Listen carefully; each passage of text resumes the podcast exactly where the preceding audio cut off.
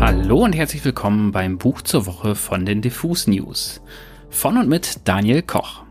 Ich möchte euch heute mal einen richtig guten Krimi vorstellen, weil ich das irgendwie viel zu selten tue. Von hier bis zum Anfang heißt das Buch und es ist der neueste Roman von Chris Whittaker. Und bevor ich ein wenig ins Detail gehe, warum dieses Buch so spannend, aufwühlend und ergreifend ist, hören wir doch mal kurz rein, wie Whittaker selbst seinem deutschen Verlag Pieper in einem Video erklärte, worum es in dem Buch geht. Hi, my name is Chris Whittaker, and I am the author of We Begin at the End, or Von hier bis zum Anfang. I hope I said that correctly. Um, I just wanted to say a very quick hello and a very big thank you to the lovely German readers for taking a chance on me and this book. Um, it's a story I've been working on for nearly 20 years now, so whilst it's big in scope, it also feels intensely personal and a bit like my heart's on every page. Um, it's a story of a year in the life of a teenage girl named Duchess and the um, chief of police in the small California town that they live in. Um, it's been described as a coming of age crime story, and whilst it is those things, it's also a book that looks at revenge and family and the evolving meaning of that word. Um, it's a story of first love, self sacrifice, the concept of good and bad, and how we kind of live our lives somewhere between the two. Uh, most of all, it's a story of forgiveness, um, both for ourselves and the people that have hurt us. Um, I really hope you enjoy it. Danke, Chris. Ich kann zumindest schon mal verraten, ich habe es enjoyed. Vielleicht hört ihr es schon am Zungenschlag. Äh, Chris Whittaker ist Brite, erzählt in von hier bis zum Anfang aber eine sehr amerikanische Geschichte, die auch in Amerika spielt.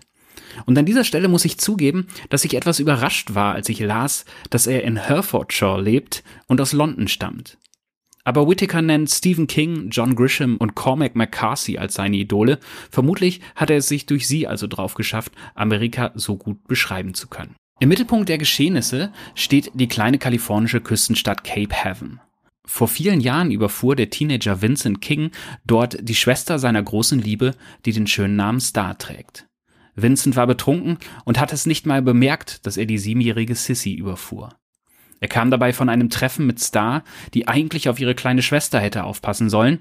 Da sie das nicht tat, stromerte Sissy nachts durch die Gegend und wurde von Vincents Auto erfasst. Ihr Tod zertrümmerte die bis dahin so perfekte Kleinstadtjugend. Vincents bester Kumpel Walk war es, der zuerst herausfand, dass Vincent sie überfahren hatte. Er meldete es beim Polizeichef und sein bester Kumpel wurde verhaftet. Vincent nahm die Schuld stoisch auf sich und wurde hart bestraft. Der Staat wollte an seinem Fall ein Exempel statuieren, und da Vincent nach außen keine Reue oder überhaupt Gefühlsregungen zeigte, bekam er eine hohe Haftstrafe. Im Knast tötete Vincent dann später unter sehr unklaren Verhältnissen einen Insassen, der ihn attackierte, worauf seine Strafe dann auf 30 Jahre erhöht wurde. Die eigentliche Handlung des Buches setzt dann ein, als Vincent King entlassen wird. Sein Jugendfreund Walk ist inzwischen ein gemütlicher Polizeichef in Cape Haven, der immer noch seiner Jugend hinterher trauert. Star ist die schönste Frau der Stadt, aber kämpft mit Drogen, Alkohol und Schulden. Ihre 13-jährige Tochter Duchess ist eine verbitterte Kämpferin, ein Outlaw, wie sie sagt, die alles für ihren kleinen Bruder Robin tut und ihn bis aufs Blut verteidigt. Vincent kommt also aus dem Gefängnis frei, bezieht sein altes Haus, das ihm immer noch gehört, und für ein paar Seiten sieht es so aus, als würden Walk und er wieder ein normales Leben als gute Freunde führen können. Aber dann wird Star ermordet und Vincent in ihrer Wohnung gefunden, über der Leiche kniend, Blut verschmiert. Er wird festgenommen und kommt wieder vor Gericht. Diesmal soll es die Todesstrafe sein. Wieder nimmt Vincent sein Schicksal an und redet mit niemandem über die Nacht und was dort passierte. Was ihn natürlich sehr verdächtig erscheinen lässt. Walk ist allerdings aus tiefstem Herzen überzeugt, dass Vincent unschuldig ist. Er vermutet, ein örtlicher Immobilienhai namens Dark sei der Mörder. Dark hat zwielichtige Geschäftspartner und ging oft bei Star ein und aus. Unter anderem in den Nächten vor dem Mord. Ihr merkt schon, von hier bis zum Anfang hat eine sehr eng gewobene Handlung. Wir folgen nun auf gut 450 Seiten Walk bei seinen Ermittlungen und Duchess, die sowas wie die Heldin des Buches ist. Sie verlässt mit ihrem Bruder Cape Haven und Polizeichef Walk bringt sie zu ihrem Großvater Hal, der nach dem Tod von Sissy damals den Kontakt zu seiner Tochter komplett abgebrochen hatte und auch seine Enkel nie gesehen hat. Die Kapitel, in denen Hell versucht, mit knurrigem Respekt das Vertrauen der aggressiven, misstrauischen Duchess zu gewinnen, gehören mit zum Schönsten, was ich seit langem in einem Krimi oder überhaupt in einem Buch gelesen habe. Und genau aus diesem Part des Buches möchte ich euch jetzt mal ein kleines Kapitel vorlesen. Wir sind da gerade mit Duchess und Robin auf dem Schulhof. Duchess richtete sich ein Stück auf, als sie sah, dass ein Junge Robin den Teller wegschnappte. Robin wollte ihn sich zurückholen, aber der Junge, der größer war als er, hielt ihn erst außer Reichweite, dann warf er ihn zu Boden. Als Robin sich bückte, um ihn aufzuheben, schubste ihn der Junge, so dass er hinfiel. Der Chess sprang auf und rannte los, ließ den Jungen nicht aus den Augen, während Robin weinte. Sie sah, wie die Mädchen lachten, tuschelten und sich mit Fingern Locken in die Haare drehten. Eine ganz andere Spezies. Sie hüpfte über den Zaun. Kein Lehrer in Sicht, keine der Kantinenfrauen. Sie half Robin auf, klopfte ihm die Shorts ab und trocknete seine Tränen. Alles klar? Ich will nach Hause, schniefte er. Sie zog ihn dicht an sich heran und hielt ihn im Arm, bis er sich beruhigt hatte. Ich bringe uns nach Hause, das verspreche ich. Ich habe mir alles genau überlegt. Wenn ich hier fertig bin, suche ich mir einen Job und eine Wohnung, dann können wir wieder nach Hause. Ich meine nach Hause zu Grandpa. Robins Freunde standen neben ihm, das Mädchen und der Junge. Das Mädchen kam rüber, geflochtene Zöpfe, Latzhose mit einer Blume auf der Tasche. Sie klopfte Robin sanft auf die Schulter. Mach dir nichts draus. Tyler ist zu allen gemein, sagte sie. Genau, pflichtete ihr der Junge bei. Willst du noch ein paar Hotdogs machen? Robin schaute Chess an, lächelte und ließ sie stehen. Sie sah ihm nach, während er wieder spielen ging. Alles war vergessen, als wäre nichts gewesen. Sie drehte sich um, entdeckte Tyler am Zaun und ging auf ihn zu. Hey, du! Er drehte sich um. Sie kannte den Blick. Was?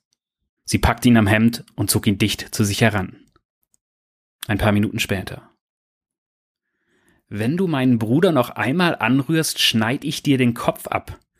Und dazu ein Schimpfwort, das ich gar nicht aussprechen kann, sagte der Schuldirektor Duke. Er hielt die Finger vor dem Bauch verschränkt, sein Gesicht war voller Sorge. Duchess richtete sich auf. So schwer auszusprechen ist das nicht. Hal, ihr Großvater, grinste. Na wenigstens etwas. Was war es denn? Motherfucker. Direktor Duke zuckte zusammen, als hätte ihn das Wort tief verletzt. Also, jetzt haben wir ein Problem. Der Chess konnte den Kaffee in seinem Atem riechen, das Rasierwasser, mit dem er seine Polyesterkrawatte einparfümiert hatte, um notdürftig seinen Körpergeruch zu überdecken.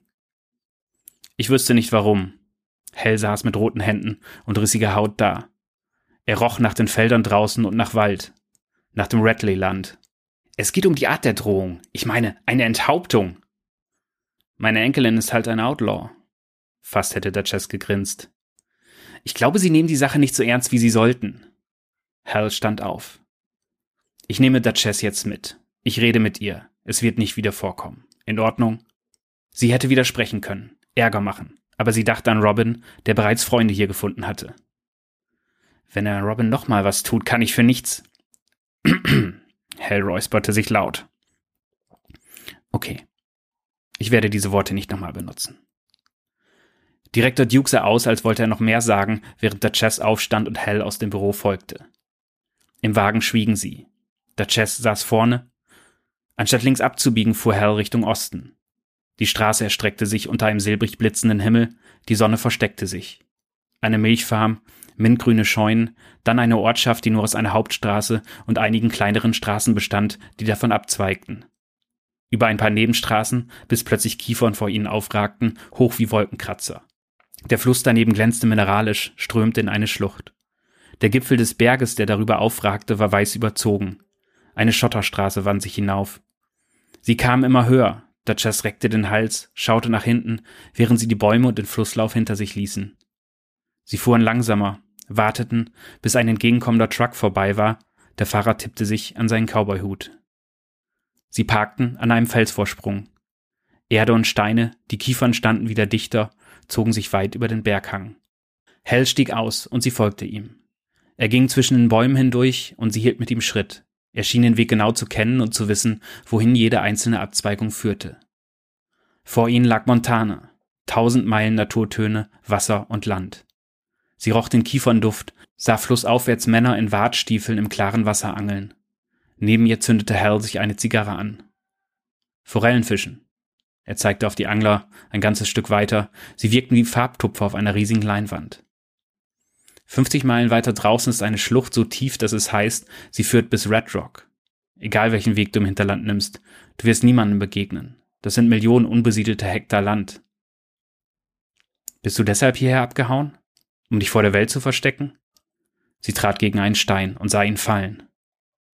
Willst du Waffenstillstand? Bestimmt nicht. Er lächelte. Und ab hier lassen wir The Chess und ihren Großvater Helmer wieder allein und ihr müsst alleine weiterlesen. Den Waffenstillstand zwischen den beiden wird es geben.